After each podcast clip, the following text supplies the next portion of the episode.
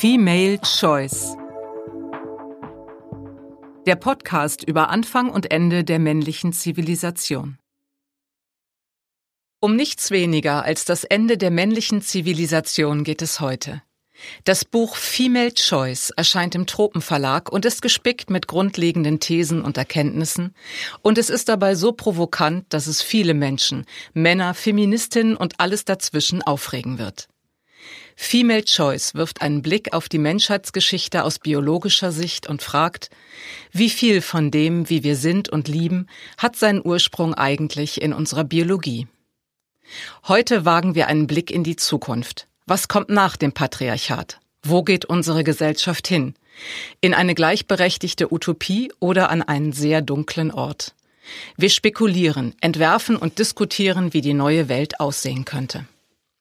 Im Studio ist heute die Autorin des Buches Female Choice, Maike Stoverock. Sie ist Biologin und Feministin und sie sagt, wir haben nicht mehr viel Zeit. Die Welt ist in Bewegung. Auch bei uns ist Friedemann Karik, Autor des Buches Wie wir lieben vom Ende der Monogamie.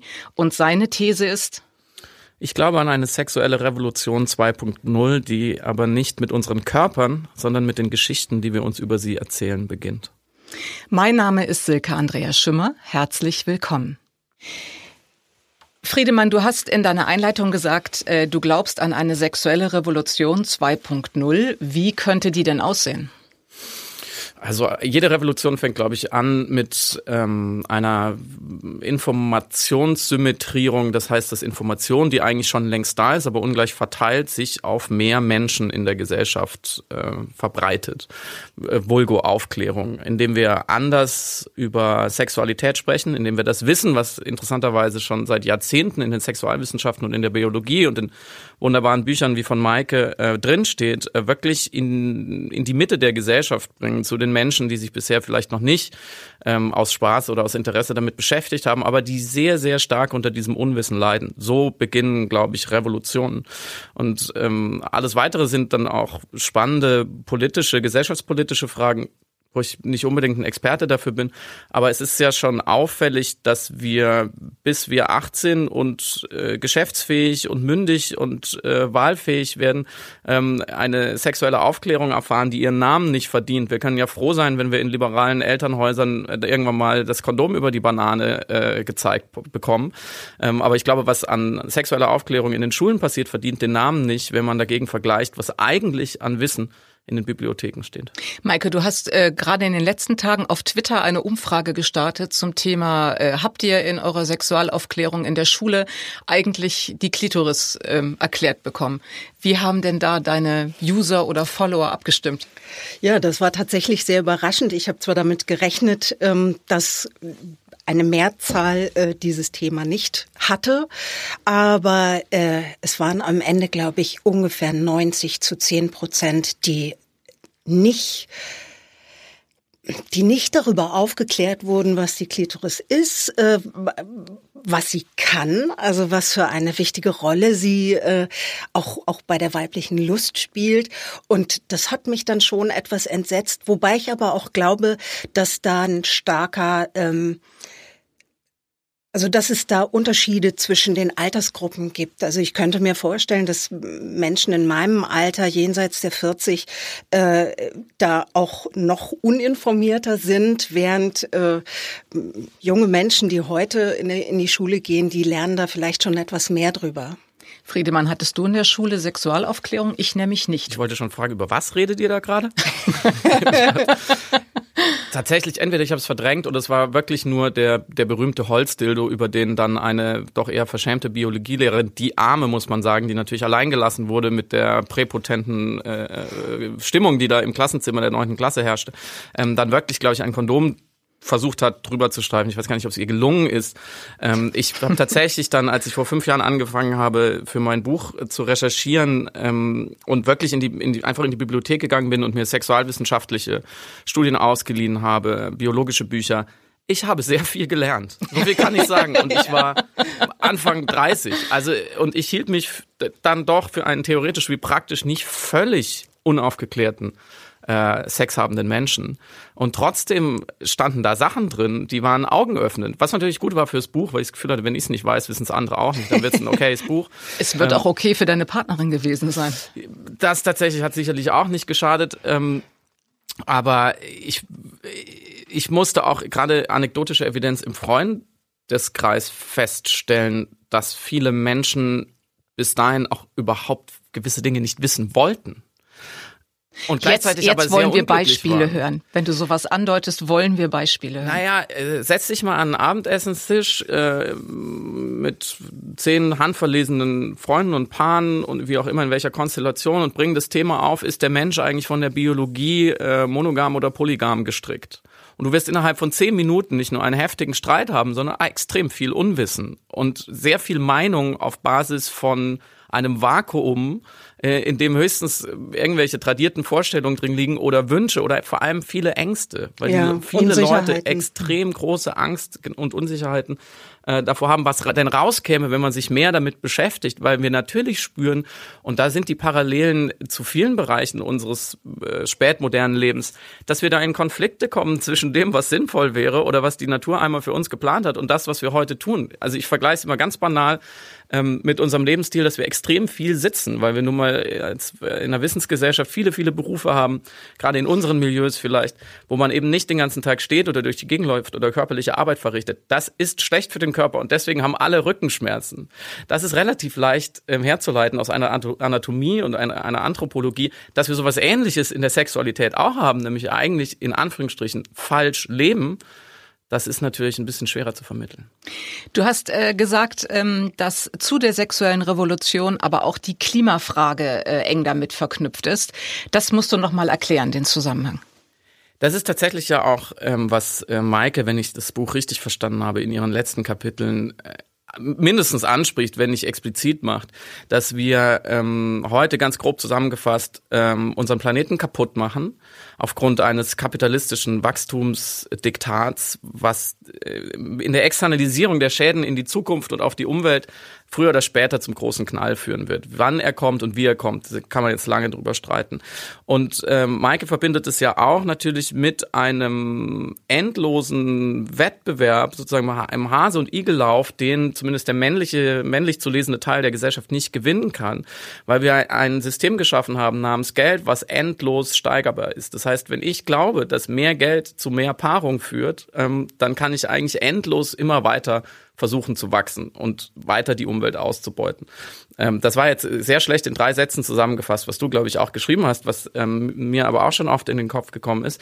Und ich glaube, wenn wir versuchen wollen, aus diesem Hamsterrad auszubrechen, müssen wir uns erstmal fragen, was uns reingeführt hat. Und da ist tatsächlich ähm, Sexualität immer kein so schlechter äh, ein ganz guter elaborate guess, weil es einfach eine der stärksten Kräfte in unserem Leben ist. Und da wir ja offensichtlich an, an vielen Stellen genau dort, wo dieses dieser Kapitalismus äh, zum Turbo hochgedreht wird, nicht mehr unter Hunger leiden und nicht mehr um unsere Existenz fürchten müssen, kann es für mich fast nur an einer wie Eva Ilus sagen würde, einer, einer hypertrophen männlichen Sexualität liegen, also an einer übersteigerten, an einer hohl- oder heiß getreten. Maike, du hast ähm, in deinem Buch dargelegt, dass die androzentrische Zivilisation bröckelt, weil die Unterdrückung der Frauen und die Unterdrückung der weiblichen Sexualität jetzt zunehmend nicht mehr funktioniert. Durch Geburtenkontrolle, durch Feminismus und so weiter. Wenn jetzt also die Frauen anfangen, ihre natürlichen biologischen Bedürfnisse durchzusetzen und diese Bedürfnisse, wie du ja selber sagst, den Bedürfnissen der Männer widersprechen, also diametral widersprechen, kann es dann überhaupt einen, langfristig einen Frieden zwischen den Geschlechtern geben? Äh, Du hast das in deinem Buch als Operation am offenen Herzen bezeichnet. Ja. Also es scheint schwierig zu sein. Ja, ich habe nicht wirklich eine Antwort auf diese Frage, weil Sexualität einfach ein so starker Trieb ist, ein so starker Antrieb auch äh, und so wichtig zwischen den Geschlechtern. Und ich glaube, wenn Frauen sich ihre Sexualität zurückholen, wird die Welt gerechter. Und deshalb befürworte ich das sehr. Aber ob sie friedlicher wird, das weiß ich nicht. Vor allen Dingen nicht ohne Maßnahmen, die dann eben auch die Folge der Incels ein bisschen abfangen. Darüber reden wir gleich noch ganz detailliert. Friedemann, du hast auch gesagt, dass die Emanzipation nicht nur Probleme für die Männer mit sich bringt, sondern auch neue Probleme für die Frauen. Welche könnten das denn sein? Darf ich äh, noch ganz kurz 20 Sekunden zurückspringen zu dem, was Maike gesagt hat? Ausnahmsweise. Unbedingt. Ich tue es nicht ohne Grund. Ich würde ich wäre, ich glaube, ich bin da optimistischer aus einem Grund. Ich glaube nicht, dass die Natur unsere Biologie so geschaffen hat, dass wenn wir ihr auf sie hören, wir langfristig systematische Probleme bekommen. Das will ich mir einfach nicht vorstellen. Ich glaube, dass Evolution ein so schlaues System ist, dass sie einer Spezies, die ja, je nachdem wie man Erfolg definiert, auf diesem Planeten nicht ganz unerfolgreich war, zumindest was Populationsgröße und Entwicklung und Kontrolle angeht über das Ökosystem, vielleicht gerade ein bisschen zu viel, dass sie dieser Spezies in ihrem, in ihrem Kern, in ihrer Fortpflanzung ein konfliktreiches, einen konfliktreichen Mechanismus mitgibt, dass Krieg herrscht ich glaube, es gibt eine Möglichkeit, dass beide und alle Geschlechter ähm, zu ihrem Recht kommen und zu ihren Bedürfnissen. Es ist nur sehr schwer, gerade aus unserer Perspektive, sich das vorzustellen. Äh, Friedemann, du hast äh, aber auch gesagt, dass die Emanzipation der Frauen nicht nur Männer von neue Herausforderungen stellt, sondern durchaus auch für die Frauen neue Probleme bedeuten könnte. Welche könnten das denn sein? Ich glaube, das habe ich nicht so gesagt und wenn, dann habe ich es nicht so gemeint. ähm, weil natürlich äh, Emanzipation in erster Linie natürlich konnotiert ist mit der ersten sogenannten sexuellen Befreiung in den 60er, 70er Jahren und natürlich dem Kampf um Gleichberechtigung der Frauen bis heute, die noch nicht erreicht ist. Und ich würde das auf gar keinen Fall, vor allem in meiner Stellung als Mann, problematisieren wollen und sagen, wenn ja, Mädels, jetzt habt ihr den Salat. Äh, Pech für euch. Das auf gar keinen Fall. Ich glaube, ähm, was ich naiverweise damit meinte, ist, dass, was Maike ja völlig richtig beschreibt, dass wir in einem System des Male Choices leben, dass auch Frauen sich über die Jahrtausende an dieses ungerechte patriarchalische System in, zumindest in Teilen sehr gut angepasst haben. Und dass es da draußen durchaus nicht nur Frauen gibt, die nach äh, Lektüre deines tollen Buches auf die Barrikaden gehen werden und dafür kämpfen werden, dass aus Male wieder Female Choice wird, sondern dass es auch Frauen gibt, die, und ich will das gar nicht bewerten, zufrieden sind in diesem System. Und dass Veränderung, und ich würde lieber Veränderung statt Emanzipation sagen, Veränderung eines eingeschliffenen Systems, in dem wir jetzt schon sehr, sehr lange leben und was uns auch zumindest in unserer Kultur so in den, in den Knochen steckt, dass wir es nicht reflektiert bekommen, dass Veränderung dieses Systems für viele Individuen problematisch wird, weil Umstellung Menschen, und das sehen wir ja jetzt gerade auch in dieser Pandemie oder in äh, Stichwort Klimakrise, extrem schwer fällt, wenn sie nicht genau wissen, was sie durch diese Veränderung gewinnen. Ja.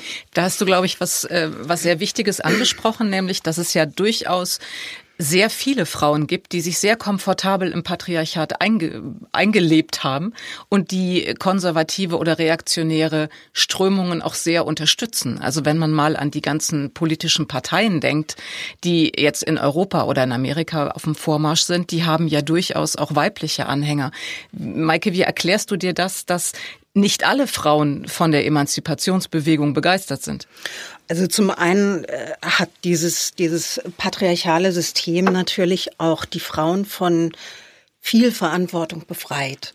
Ähm, die Frauen haben sozusagen ab ihrer Schulzeit äh, mit dem Kinderkriegen ein festes Bild vor Augen. Äh, der, der Lebensweg ist dadurch äh, zumindest in Bahnen gelenkt. Und äh, ich weiß nicht, wie es dir geht oder Friedemann, aber ich kenne viele Leute, die sich wohlfühlen damit, keine Verantwortung zu übernehmen oder nicht frei zu entscheiden, sondern die sich wohler damit fühlen, wenn sie das Gefühl haben, äh, okay, ich weiß, was auf mich zukommt und äh, ich, ich, äh, ich muss jetzt nicht eigenverantwortlich Entscheidungen für mich treffen. Und Freiheit ist ja nicht nur ein Geschenk, sondern Freiheit ist ja auch ein, kann auch eine Last sein. Äh, du musst halt dich überhaupt erstmal fragen, was willst du? Du musst diese Entscheidungen treffen, du musst die Konsequenzen tragen und das möchte nicht jeder Mensch. Was ich mich jetzt frage, und das habe ich vielleicht in deinem Buch falsch verstanden, selbst wenn Frauen durch ihre neue Freiheit, also geschaffen durch Geburtenkontrolle, Bildung, Geld, langfristig zum Female Choice Prinzip zurückkehren können oder werden, müssen sie das doch nicht zwangsläufig. Also ist das, ist das determiniert, dass wir in tausend Jahren auf jeden Fall eine Female Choice Gesellschaft haben? Äh, natürlich ist überhaupt gar nichts äh, determiniert, sondern ich glaube, Instinkte sind etwas, was wir auch als ähm, Zivilisations, wohlhabende Zivilisationsmenschen des 21. Jahrhunderts noch in uns haben, was aber sehr, sehr tief vergraben ist. Und ich glaube, diese Instinkte, die werden sich einfach Bahn brechen, so wie man das ja eben in verschiedenen Gesellschaftsbereichen heute auch schon sehen kann, äh, dass die Frauen eben zurückkehren zu einem Female-Choice-System. Und das heißt aber nicht, dass jede Frau das so in sich spürt oder dass jede Frau irgendwie den Wunsch hat, vier Kinder mit von vier verschiedenen Männern zu bekommen oder auch einfach nur ein bisschen in der Gegend rumzuvögeln. Und äh, natürlich ist das, wird es monogame ähm, Partnerschaften, die über Jahre bestehen, die wird es wahrscheinlich immer geben. Nur ich glaube, sie könnten vielleicht in die Minderheit geraten. Ich glaube sogar, sie sind jetzt schon in der Minderheit. Nur die Geschichten, die wir uns erzählen, sind ja. noch so monogam ähm, dominiert. Also die, die serielle Monogamie ist ja eigentlich schon der, die Kündigung des romantischen Liebesideals, wie es uns überliefert wurde. Also, dass ja. wir schon annehmen, es käme danach dann noch eine Beziehung und dann wird es noch besser und dann lässt man sich scheiden und dann hat man im Alter noch einen neuen Partner. Ja, und vor allen Dingen, es gibt ja tatsächlich auch faktisch in vielen Beziehungen Seitensprünge. Äh, das heißt, die, die Menschen behaupten zwar eine Monogamie, wir leben treu zusammen, aber sie tun es faktisch schon nicht mehr. Das ist immer der, Entschuldigung, der Platz für meine kleine Statistikecke, dass nämlich äh, über die Hälfte der deutschen Erwachsenen schon mal fremdgegangen ist. Die, der häufigste Grund für Scheidungen ist tatsächlich der Seitensprung oder die Affäre und ähm, die Scheidungsraten, je nachdem, wie man sie lesen, sind zwischen ein Drittel beziehungsweise fast knapp die Hälfte der deutschen Ehen werden geschieden. Das heißt, ich gebe dir völlig recht, lebenslang monogam zusammen zu sein, ist die das, das Narrativ, was hinter 99,9 Prozent unserer Geschichten, die wir uns über die Liebe erzählen, steckt, aber es trifft nur für ein bis fünf Prozent tatsächlich zu. Und dieses Missverhältnis, ich glaube, das ist auch das, was du mit Instinkt meinst. Wir merken, dass da einfach etwas nicht stimmt. Auf der anderen Seite ist Freiheit natürlich auch ein Muskel. Und wenn man ihn nicht trainiert, dann verkümmert er. Und man muss erst langsam begreifen, wo liegt eigentlich der Korridor meiner Freiheit und wo überschneidet er sich mit meinen Bedürfnissen? Und beides ist ein Prozess, das kann ein Leben lang dauern. Also wenn ich mich in meinem Freundeskreis und Bekanntenkreis umsehe, dann stelle ich immer wieder fest, dass es da seit etwa 10 bis 15 Jahren einen massiven Heiratshype gibt und dass der vor allen Dingen von den Frauen ausgeht, die halt nicht nur diese unglaublich romantische, wahnsinnig durchgestylte Party haben wollen, sondern die eben auch genau dieses Konzept gerne verwirklicht sehen würden.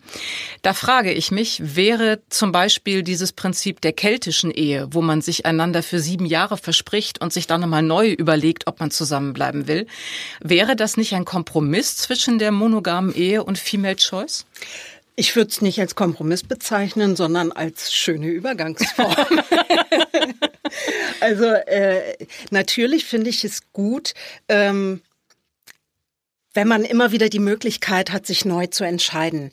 Ich weiß nicht genau, wie viele Paare tatsächlich dann auch nach so bestimmten Zeiträumen zu dem Schluss kämen, nee, hat keinen Taug mehr. Ähm, weil eben auch, Friedemann hat es schon gesagt, auch unheimlich viele Ängste und persönliche Unsicherheiten und frühkindliche Wünsche in uns stecken, die wir durch die lebenslange Partnerschaft gerne verwirklichen möchten. Und äh, Insofern braucht es auch nach einem festgelegten Zeitraum von sieben Jahren quasi diesen Abstand zu sich selbst, zu sagen, ist das jetzt meine freie Entscheidung, nochmal für weitere x Jahre einzuwilligen oder folge ich eigentlich nur irgendwelchen frühkindlichen Schemata?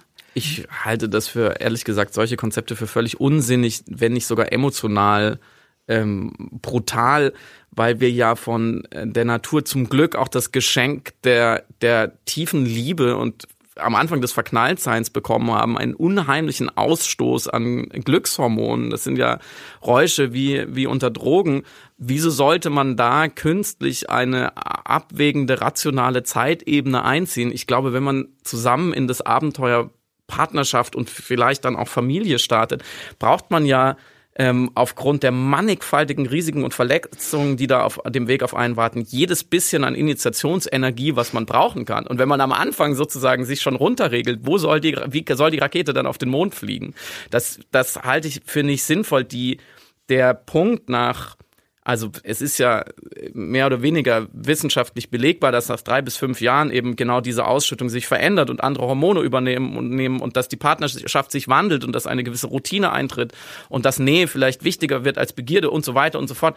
Aber das kann ich ja erstmal geschehen lassen. Ich kann es ja erstmal drauf ankommen lassen, wenn ich nicht von vornherein festgelegt habe, dass dann nach drei, fünf, sieben, zehn, 15 Jahren darüber zu sprechen und einen Ausweg vielleicht aus einer sich einschleichenden Langeweile oder einer Depression innerhalb der Beziehung, dass das nicht eine Absage an den anderen Menschen beinhaltet und keine so große Verletzung ist. Wenn ich das schaffe, das einmal am Anfang zu setzen, dann kann ich ja flexibel eigentlich jedes Jahr aufs Neue wieder verabreden, in welcher Form ich zusammen sein möchte. Und das ist für mich genau Teil einer möglichen sexuellen Revolution, dass wir die Programme Programmatik unserer Beziehungsmodelle endlich als frei wählbar ansehen. Wir, wir entscheiden ja als spätmoderne Individuen, zumindest in unseren unfassbar privilegierten westlichen Gesellschaften, inzwischen fast alle so frei über jeden Bestandteil unseres Tages. Also ich entscheide jeden Tag neu, wie ich mich ernähre. Ich entscheide über meinen Beruf zum Glück frei. Ich entscheide über meinen Wohnort. Aber über mein Beziehungsmodell haben die meisten Leute keinerlei Zugriff, überhaupt gar kein Verständnis dafür, dass sie Zugriff haben. Das wäre ja mal der Anfang, sozusagen, das nicht von der Stange zu kaufen, sondern nach Maßschneidern. Lasst uns zurück zur Biologie kommen. Unbedingt. Maike, wird sich durch die Female Choice auf lange Sicht etwas an der Evolution der Männer ändern? Also platt gesagt, können wir Frauen die Männer mit Sex upgraden? warte, warte, was hast du gesagt?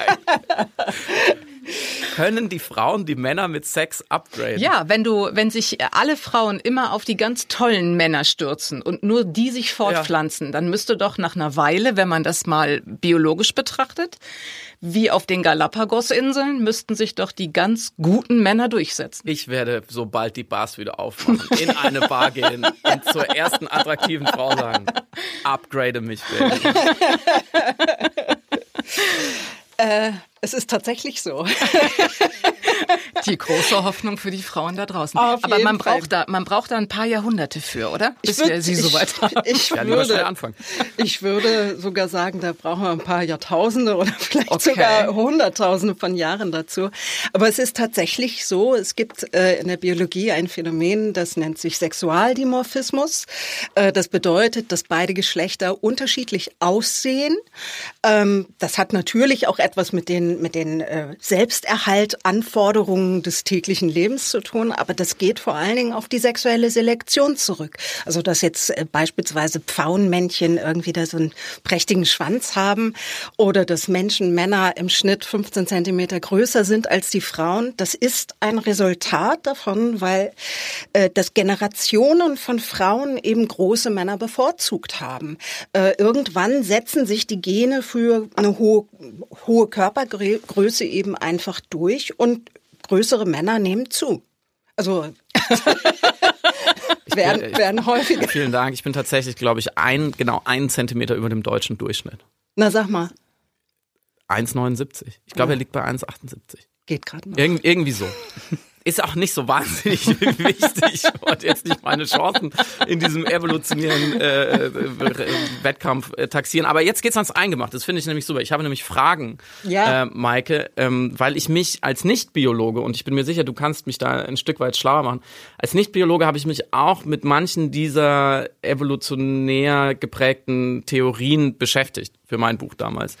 Und auch du hast auch eine Sache ähm, einmal erwähnt, die für mich, für mein Buch sehr wichtig war, nämlich die sogenannte interne Selektion, die auch 100% Female Choice ist, weil ich kann ja sozusagen als Mann nicht nichts im Körper der, der Frau beeinflussen. Du meinst jetzt Spermienkonkurrenz? Genau, ich, ich wollte das Wort sagen. Ich finde das so schön. Es tut mir so leid. Sper nein, Spermienkonkurrenz, nämlich dass ähm, wenn mehrere, ich, ich drücke es jetzt mal biologisch aus, Männchen mit einem Weibchen ähm, Geschlechtsverkehr haben und ähm, quasi die Spermien an den Ort bringen, wo sie wirken sollen. Wer entscheidet dann darüber, welches Spermium befruchtet? Nämlich die Frau. Aber unbewusst. Und das ist der ja. große Unterschied. Es ist keine kulturelle Selektion. Ich kann nicht sagen, ja, ich will größere Männchen oder kleinere. Ich kann nicht sagen, der Pfau hat aber ein besonders schönes Rad geschlagen, sondern es wächst zusammen, was zusammengehört sozusagen. Da mhm. kenne ich mich wiederum nicht genug aus, um zu sagen, wie genau dann das chemische Milieu innerhalb der Frau auswählt aus diesen ganzen Bewerbern, wo ja auch sehr, sehr viele an die Tür klopfen sozusagen. Ich könnte ja mit einem mit einer Ejakulation, habe ich neulich wieder gelesen, ganz äh, die gesamte weibliche Population von äh, den USA befruchten. Theoretisch, weil ich einfach 500 Millionen Spermien, glaube ich, ausschließe. Ich weiß nicht genau, unheimliche Zahlen. Und diese Spermien sind nicht nur von der Quantität eigentlich völlig übertrieben. Wenn ich denken würde, ich bin hier der Einzige, der es durch die Female Choice geschafft hat, wieso soll ich dann, können ja auch drei, würden ja auch reichen, würde ich Energie sparen. Nein, sie sind auch von der Qualität ganz interessant beschaffen, nämlich fast so wie eine Fußballmannschaft. Es gibt Verteidiger, die andere Spermien ähm, angreifen können. Es gibt äh, Spermien, die gegen die Angriffe schützen. Und es gibt, glaube ich, nur ein Zehntel meiner Spermien ist eigentlich dazu da, wirklich die Eizelle zu befruchten, was immer noch 50 Millionen wären. Aber die anderen sind dazu da, den Weg dorthin freizuräumen. Nächster Funfact, dann höre ich auch auf, ähm, weil, es, weil, es so, weil es so schön grafisch ist. Der Penis, der menschliche Penis, und damit ist er nicht allein im Tierreich, aber besonders, wie soll ich sagen, besonders weit entwickelt, ist gebaut wie eine Vakuumpumpe und man kann wirklich Forscher haben das herausgefunden, damit bei einer einzigen Rein-Raus-Bewegung kann ich schon 90 Prozent des dort befindlichen Stoffes, was auch immer dort ist, schon hinaus befördern. Ich glaube, sie haben es damals mit einer sirupartigen Flüssigkeit, haben sie Sperma äh, äh sozusagen simuliert. simuliert. Ihr merkt schon, worauf ich hinaus will. All ich, diese ich merke es noch nicht wirklich. Also all diese anatomischen äh, kleinen Umstände, ja, also ein Penis, der wie eine Vakuumpumpe funktioniert und Sachen dort raus befördern kann durch die Rein-Raus-Bewegung, bevor er etwas hinein injiziert. Ein Ejakulat, was extrem groß bemessen ist und unter anderem dazu da ist, anderes Sperm Sperma anzugreifen und sozusagen, wenn es da schon da wäre, dafür zu sorgen, dass mein Sperma wirklich befruchtet. Das ergibt von der Evolution her nur so richtig Sinn, wenn ich davon ausgehen muss, dass da, wo ich ejakuliere, schon fremdes Sperma ist von anderen Männern, was auf eine Spermakonkurrenz, wie du so schön gesagt hast, oder interne Selektion hinweist. Und ich wollte dich einfach fragen, ob dieses Konzept für dich nicht so wichtig ist, weil es so oder so Female Choice ist, oder ob es einfach sich nicht so gut belegen lässt, oder ob es einen anderen Grund gibt. Oder ist es ein bisschen eklig, kann man natürlich auch sagen. Nee, ach um Gottes Willen, eklig ist ja gar nichts. Mir ist nichts Menschliches fremd. Ähm, das glaube ich nicht. doch. ähm, also zum einen, ich habe das ja erwähnt, ähm, das nennt sich ja auch äh, Hidden oder Cryptic Female Choice, diese Spermienkonkurrenz. Äh, die lässt sich auch bei vielen Tierarten nachweisen. Äh, es gibt zum Teil, also außer diesen männlichen Anpassungen, gibt es auch Anpassungen bei den Weibchen. Enten zum Beispiel haben in ihrer Vagina, äh, weibliche Enten, ähm, so Ausstülpungen, Aussackungen sowie Sackgassen, also wenn die von äh, einem Männchen befruchtet werden, was nicht so gut geeignet ist, dann speichern die das sozusagen, also es läuft blind. Und äh, je nach Bedarf äh, kann sie sozusagen diese Spermienpakete auch abrufen. Äh, ich glaube tatsächlich, dass diese Spermienkonkurrenz, also zum einen ist sie natürlich nicht so anschaulich. Ähm, das sind Vorgänge, die, naja, es ist, äh, also wenn du. Ich habe es versucht. nein, nein, ich finde, du hast es auch wunderbar erklärt, aber wenn du rausgehst auf die Straße und sagst, hier die Frauen treffen die Entscheidung, weil unsichtbare Vorgänge in ihrer Vagina, ähm, dann ist das für die Menschen viel schwerer vorstellbar, als wenn man zu ihnen sagt, guck mal, Männer sind größer als Frauen. Äh, hier, da passiert ein Auswahlprozess. Also ich, ich glaube, ich habe jetzt keinen besonderen Grund gehabt, das wegzulassen, sondern ich habe einfach äh, gedacht, also anschaulicher, auch auch so in unserem täglichen Leben besser beobachtbar sind einfach so diese diese äußeren Konkurrenz und und Wahlvorgänge. Stimmt, da hast du recht, ja. Zumal natürlich die interne Selektion oder die Spermakonkurrenz noch härter das äh, monogame Beziehungsideal angreift. Weil wenn wir von der Natur wirklich anatomisch so gebaut wurden, dass es eine direkte Konkurrenz der Spermien gibt, dann ist natürlich alles das, wonach wir leben, widerspricht dem. Hinfällig, und weil du äh, vom Dimorphismus gesprochen hast, ähm, das finde ich auch ein gutes Beispiel. Den kann man natürlich auch andersrum lesen. Dass zum Beispiel, also natürlich sehen Männer und Frauen in der menschlichen Spezies anders aus, aber weil du das Frauenbeispiel gebracht hast, daran merkt man ja schon, dass bei anderen Spezies dieser Dimorphismus viel größer und farbenprächtiger ist. Ich habe ja, ich habe nichts, mit dem ich euch jetzt weiter beeindrucken könnte, als natürlich meiner hinlänglichen Körpergröße. ähm, und wenn man sich dann Gorillas und Bonobos anschaut, das fand ich damals ganz interessant, dass Gorillas, glaube ich, auf 200 Kilogramm, also männliche Gorillas auf 200 Kilogramm äh, Körpergewicht, einen drei Zentimeter großen erigierten Penis haben. Dinge, die man aus Ü30-Partys auch kennt? oh Gott, Gorilla sucht Fahrrad, meinst du? Ja, das ist, äh, das war sehr anschaulich. Vielen Dank dafür. Ähm, was natürlich, äh, ganz verkürzt gesagt, Marke, du korrigierst mich, wenn ich biologisch Quatsch rede, ähm, was natürlich Sinn ergibt, weil Gorillas ähm, sozusagen ihre Konkurrenten vorher wegboxen und sich deswegen keine Gedanken darüber machen müssen, dass diese drei Zentimeter nicht ausreichen, weil wenn sie befruchten, sind sie auch die einzigen befruchten, weil sie eben eine, eine sehr dominanten Choice dann haben. Und dagegen Bonobos, die uns sehr viel ähnlicher sind, deutlich größere was ist die Mehrzahl von Penissen? Penisse. Pe Penisse haben im Vergleich zu 50 Kilogramm äh, Körpergewicht. Und man ja, wenn man jetzt alle von uns haben vielleicht schon mal einen irrigierten Penis gesehen an einem Mann, kann man sich auch vorstellen, dass wir eher Bonusbus sind als Gorillas, was auch wieder darauf hinweist, dass für uns interne Selektion schon eine große Rolle gespielt wird. Und mir ist das einerseits deswegen natürlich so wichtig, weil ich damit äh, die Hälfte meines Buches stützen könnte, stützen könnte. Das, das natürlich eine, sagen wir, ein Poly-Lebensstil äh, man muss da immer sehr vorsichtig sein, in Anführungsstrichen natürlicher oder näher an der Biologie ist, aber das ist ja hier nicht das Thema. Aber andererseits, alle Implikationen, die du ziehst, glaube ich, fußen ja darauf, dass man vor allem ein, eine externe, eine kulturelle Selektion hat, woran ich auch völlig glaube. Aber nur es ist ja keine kulturelle Selektion, wenn man, wenn man nur große Männer attraktiv findet. Äh, ich, ich, also ich entscheide das ja nicht bewusst, weißt du? Ich, ich, ich gehe ja nicht, nicht hin,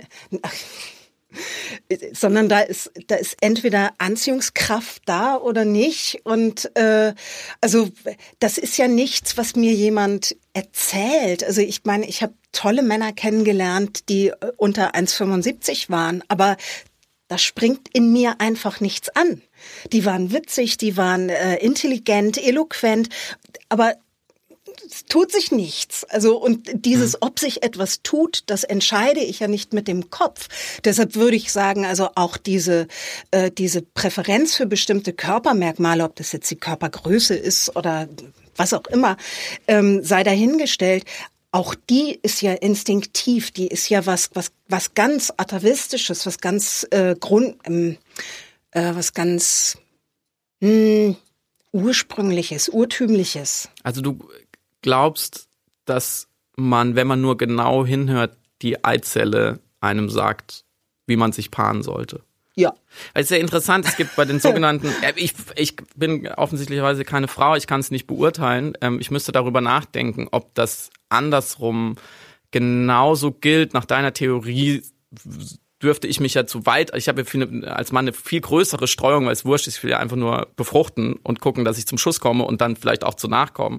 Weswegen ich es auch nochmal interessant finde, glaube ich, in unseren heutigen äh, Sex und Fortpflanzung zu trennen, weil es, es gibt ja auch immer diese interessante Geschichte, dass die sogenannten Naturvölker, gerade aus dem Amazonasgebiet, die natürlich keinen Zugang zu Vaterschaftstests haben, dass sie das Konzept der sogenannten kumulativen Schwangerschaft kennen, dass sie nicht daran glauben, so wie wir, und das, wo unser Wissen daherkommt, ist aber wieder eine andere Frage, nämlich, dass ein Spermium eine Eizelle befruchtet. Das heißt, es kann nur einen Vater für ein Kind geben. So, entweder ich bin der Befruchter oder nicht. So, und dafür muss ich Geschlechtsverkehr gehabt haben mit dieser Frau.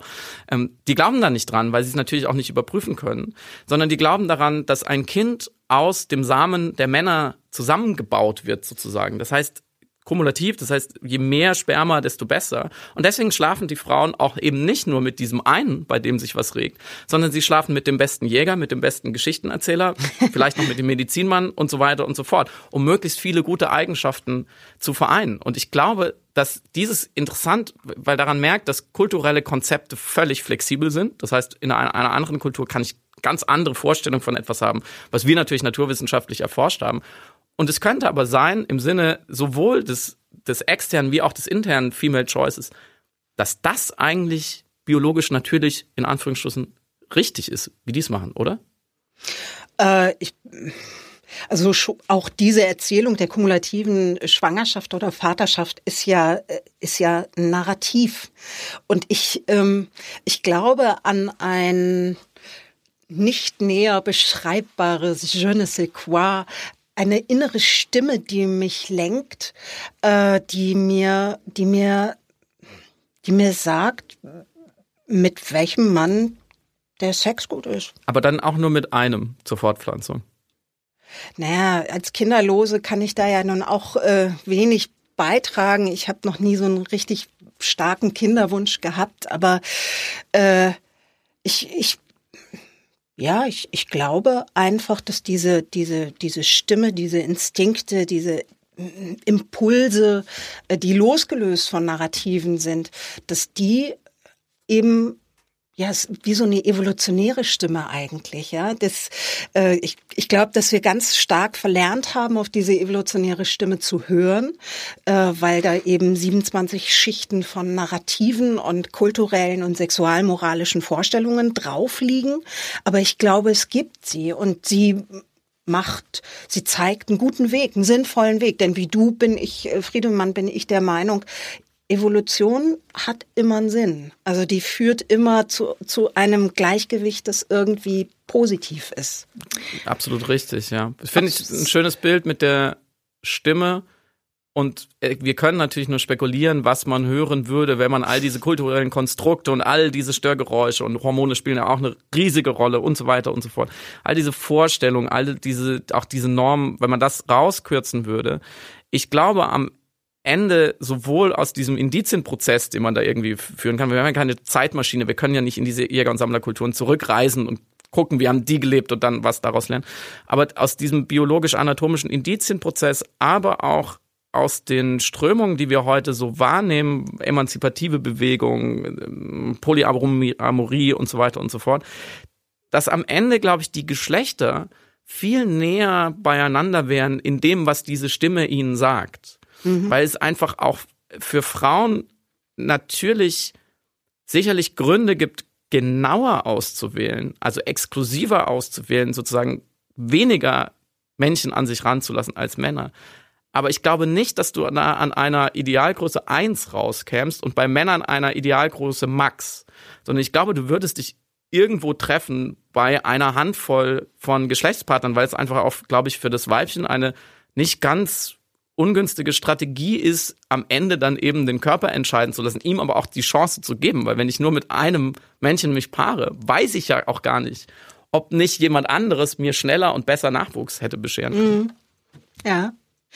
Nee, also ich, äh, ich glaube tatsächlich auch, dass ähm, der Mensch eben ausgelegt ist auf Lustgewinn durch Sexualität ja. und eben mehrere Partner und inwieweit das mit der Fortpflanzung und der Evolution zusammengeht, ähm, ja, es lässt sich natürlich schwer nachweisen, gerade auch weil sich durch die Kultur so wahnsinnig viel geändert hat äh, in unserem Zusammenleben. Und ähm, ich, also ich bin, ich bin immer, ich bin immer dabei, wenn es darum geht, irgendwie Spaß miteinander zu haben. Darf ich noch einen Satz hinzufügen, weil ich mich mit dem, mit der, mit der sozusagen der Mechanik des Seitensprunges viel beschäftigt habe. Kürzen wir mal der, den Reiz des Verbotenen, der ja nur durch ein, ein, eine monogam geprägte Kultur entsteht. Kürzen wir den mal raus. Kann man trotzdem, glaube ich, sehr genau nachweisen, dass der der Rausch, der Dopaminausschuss, dieser sogenannte Coolidge-Effekt nach dem amerikanischen Präsidenten, lange Geschichte, warum, so heißt er, äh, der uns befällt, wenn wir uns nach einer längeren Zeit der Monogamie wieder mit jemand anderem paaren. Diese Belohnung, diese Incentivierung, die uns die Natur mitgegeben hat, die ist für Frauen und Männer gleich. Da gibt es keinen so großen Unterschied. Kann ich bestätigen. Ne, das, vielleicht Anwesende haben vielleicht das auch schon mal erfahren es ist, ich will es nicht idealisieren, aber es ist nicht unnatürlich, fremd zu gehen. Ganz im ja. Gegenteil. Die Natur sagt uns eigentlich, tu es nach einer gewissen Zeit. Und sie sagt ja. es Männern und Frauen gleichermaßen. Ja. Du hast in deinem Buch ja sehr ausführlich dargelegt, wie das Prinzip der Female Choice sich gesellschaftlich auf uns auswirken wird und welche ähm, Schwierigkeiten und Herausforderungen das für eine Gesellschaft mit sich bringt. Aber gerade in den letzten Kapiteln machst du ja auch einige Vorschläge, wie man diese Schwierigkeiten abfangen könnte oder was jetzt passieren muss, damit die Geschlechter halbwegs friedlich miteinander klarkommen. Und da hast du als ersten Punkt zum Beispiel gesagt, die Enttabuisierung Sexualisierung von Sexualität. Kannst du das näher ausführen? Ja, also Sexualität ist heute in unserer Gesellschaft etwas, was wir aus dem Leben von Kindern fernhalten. Äh, wir entsexualisieren sie und zu einem späteren Zeitpunkt führen wir das ganze Thema Sexualität äh, wieder in ihr Leben ein. Also wir, äh, das, das Kind weg, also jeder Mensch wird ja als sexuelles Wesen geboren mit, mit eben besagten Instinkten, mit Bedürfnissen, äh, mit putzigen Regungen verschiedener Körperteile. Und das holen wir aus dem Leben raus und das Kind wächst in einem sexuellen Vakuum auf. Äh, wir glauben, wir müssen kindgerechte Sprache benutzen, wenn wir also auch Körper beschreiben. Da ist die Sexualaufklärung äh, auch, auch wirklich unterirdisch, finde ich, weil wir dem Kind dadurch einen riesigen Berg in den Weg legen, den es dann später äh, in der Pubertät äh, erstmal zur Seite rollen muss, um sich selbst als sexuelles Wesen wahrzunehmen, kennenzulernen, herauszufinden, was finde ich gut. Also da, wir legen dem Kind bewusst etwas in den Weg. Äh, was da von Natur aus nicht ist. Natürlich soll ein Kind nicht sexualisiert werden im Sinne von, es soll nicht Sexobjekt von Erwachsenen sein. Aber wenn das Kind Zeuge von natürlicher Nacktheit wird, das muss doch normal sein, das ist doch natürliches Verhalten. Und auf die Art und Weise können wir vielleicht auch verhindern, dass sich dieses wahnsinnige Schweigetabu, dieses wahnsinnige Vakuum überhaupt in den Weg des Kindes legt. Aber meinst du nicht, dass gerade das Tabu dann in der Folge auch äh, mitverantwortlich für den Lustgewinn ist? Also ich meine jetzt im Sinne von äh, Grenzüberschreitung, Tabuverletzung. Das sorgt doch, also wenn etwas zu normal ist, also denk mal an so einen, äh, einen Tag in der Sauna. Ähm, in den ersten drei Sekunden denkt man noch, oh Gott, die sind alle nackt. Und dann ist es aber ja, wie in der Sauna eben. also sehr unprickelnd. Also natürlich ist das auch eine Form von Entzauberung, ähm, weil wir natürlich durch dieses ganze Tabu, diese ganze Sexualmoral, Sex ja auch als etwas äh, ja beinahe mystisches überhöhen. Äh, Gerade für für junge Mädchen ist es dann eben auch auch verbunden mit dem ersten Mal. Das soll bitte was ganz Besonderes sein und romantisch und Kerzen und hasse nicht gesehen. Also äh, natürlich ist es eine Entzauberung, wenn man sagt, ja komm, die haben halt jetzt Sex, komm, ist egal. Äh, aber ich finde das nicht schlimm. Also ich fühle mich total entzaubert, aber ich sag mal jetzt so ganz locker flockig, ich habe viel Spaß dabei. Und du sagst ja auch, man sollte die binären, das binäre Geschlechterverständnis äh, auflösen. Mhm. Was genau meinst du damit? Äh, man sollte akzeptieren, dass nicht nur kulturell, sondern auch biophysisch es mehr gibt als eindeutige Männer und eindeutige Frauen. Äh, es gibt äh, verschiedene physische Faktoren, die Geschlecht definieren.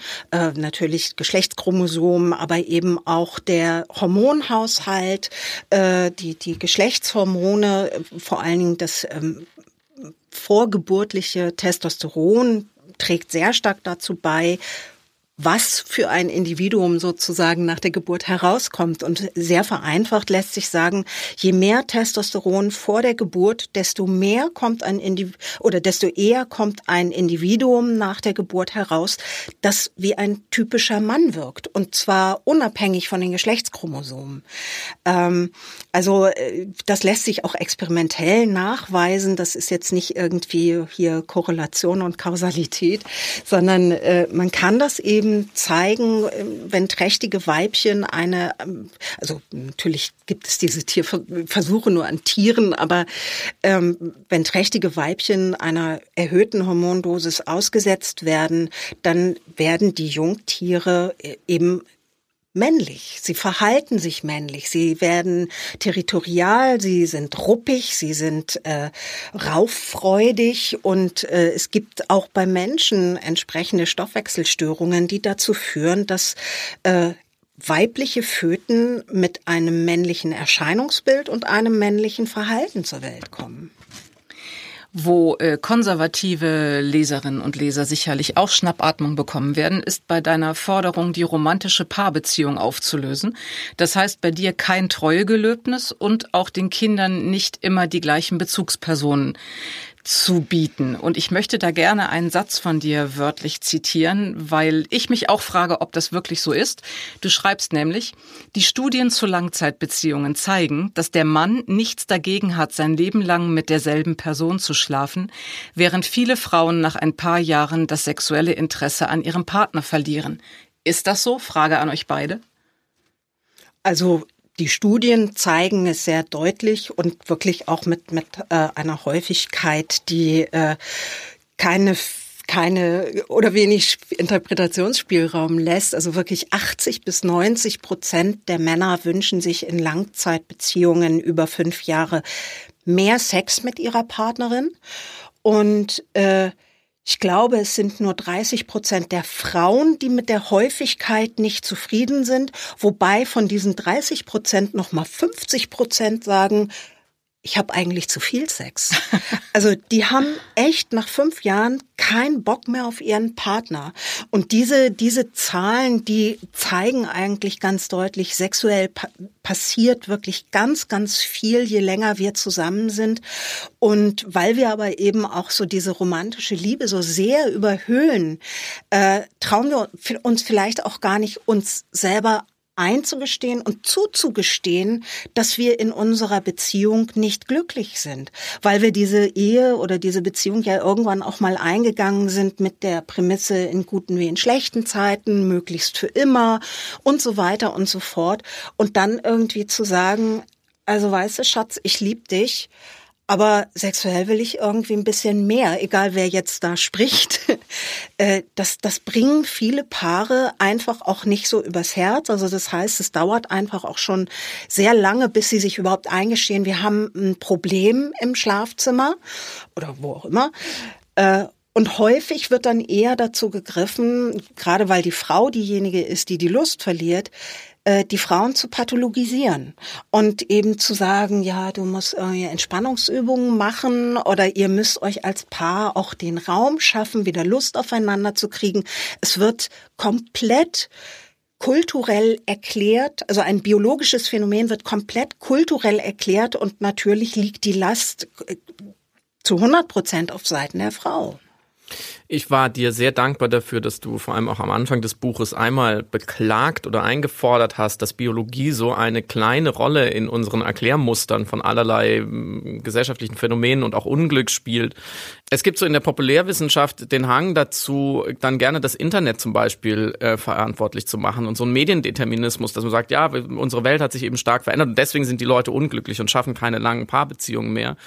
Und dabei übersieht man, dass die Leute vielleicht auch früher wahnsinnig unglücklich in ihren langen Paarbeziehungen waren. Sie konnten sich nur nicht trennen. So, das ist das eine, was interessanterweise, glaube ich, auch viele Frauen vergessen haben, dass noch ihre Großmütter in weil, wie man heute sagen würde, toxischen, brutalen Beziehungen hängen geblieben sind, weil sie einfach ökonomisch gar keine Chance hatten, sich zu lösen, geschweige denn kulturell und vielleicht auch religiös das eine Problematik war.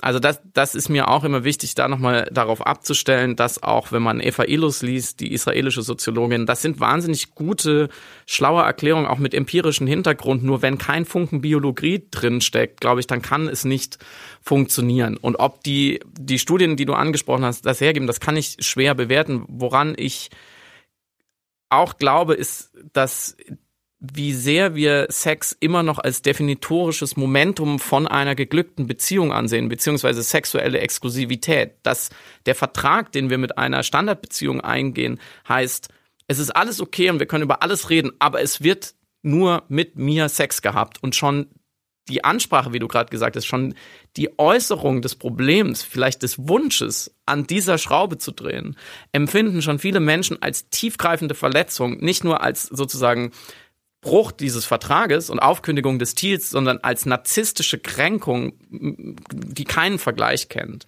Und das zeigt für mich, dass wir Sex immer noch hochgradig ambivalent betrachten. Einerseits ähm, hängen wir ihn so hoch, dass er Beziehungen zerstören kann, die auf ganz anderen, auf einem ganz anderen Fundament hoffentlich gebaut sind, als auf dem rein mechanischen Vorgang des Geschlechtsverkehrs. Nämlich auf Liebe, Vertrauen, Familie, Werten, Werten und so weiter. Und andererseits ihn aber so gering betrachten, dass wir uns dass wir Angst haben, uns die Finger schmutzig zu machen, wenn wir darüber sprechen, in einer Beziehung, die ja für mich in erster Linie, deswegen habe ich vorhin Freiheit genannt als Stichwort, von der Freiheit geprägt ist, jeden Tag, wenn man sich begegnet, wieder zusammen festzustellen, was einen zusammenhält und warum man zusammen ist. Natürlich nicht im Sinne davon, dass ich jeden Tag Angst haben muss, dass der andere Schluss macht, aber dass ich meine komplexen Bedürfnisse als Individuum im 21. Jahrhundert dort abgebildet sehe und nicht von vornherein weiß, naja, die eine Hälfte meines Lebens wird da aber nicht stattfinden, weil auf der sexuellen Dimension sind Beziehungen nun mal so gestrickt, wie sie gestrickt sind. Und da müssen wir auf jeden Fall schnellstens weg. Was wäre denn jetzt eine Beziehungsform, die ihr euch zur Kindererziehung oder zur Kinderaufzucht erfolgreicher als die monogame Ehe vorstellen könntet? Ich glaube, zu der Freiheit, die Friedemann Karich, äh, Friedemann angesprochen hat, es gehört eben auch auf sein eigenes Bauchgefühl zu hören. Also ich kann mir Frauenkommunen vorstellen, ich kann mir äh, Mehrgenerationenhäuser vorstellen, ich kann mir aber auch so so richtige Kommunen im Sinne einer einer sexuellen äh, einer einer promisken Gemeinschaft vorstellen, in der jeder Spaß mit jedem hat und die Kinder sozusagen zu allen gehören. Ich bin da natürlich auch vorsichtig, weil ich auch keine Kinder habe. Ich bin aufgewachsen in einer eher weiblich geprägten Großfamilie, die sozusagen die Verlängerung dieses schönen Spruches ist, es takes a village to raise a child. Ich glaube, es tut Kindern sehr gut, wenn sie mehr erwachsene, stetige Bezugspersonen haben als Vater und Mutter. Ich glaube, in dem Satz, ein Kind braucht einen Vater und eine Mutter, das ist eine Drittelwahrheit. Das, die ist nicht verkehrt. Aber es gibt sehr, sehr viele verschiedene Varianten darüber hinaus. Die anderen Punkte, die du angesprochen hast in deinem Buch, Maike, wie eine zukünftige Gesellschaft aussehen könnte, wäre zum Beispiel die Matriofokalität der Nomadenzeit quasi wieder zu etablieren in dem Sinne. Also natürlich nicht, dass wir zurück zur nomadischen Gesellschaft äh, gehen, das will keiner. Aber dass wir zum Beispiel nicht mehr so zwischen privaten Themen, also Familie, Kinder und so weiter unterteilen und öffentlichen, wie zum Beispiel Wirtschaft. Und da schlägst du dann vor, ähm, das Geld abzuschaffen. Was, was geht da in dir Klar. vor? ja, ich bin natürlich das wahnsinns fette Beute. Ich, ich glaube, man muss in einer Situation, die so Verfahren ist äh, und speziell bei einem Thema, was in den Menschen so tief drin sitzt, so intime Gefühle anspricht, man muss hochzielen, um etwas er erreichen zu können. Äh, ich glaube tatsächlich, dass die Erfindung des Geldes ja die Erbsünde war äh, die eben nicht nur im, im Privatleben zwischen Mann und Frau sehr, sehr viel äh, Negatives mit sich gebracht hat, sondern natürlich auch für den Planeten, für die äh, Ausbeutung äh, der sogenannten Dritten Welt. Ähm, ja, macht das Geld weg. Letzte Frage an dich. Wie lange wird's dauern, bis wir die neue Gesellschaft haben? Jahrhunderte, Jahrtausende? In welchen Dimensionen muss man da denken? Ja.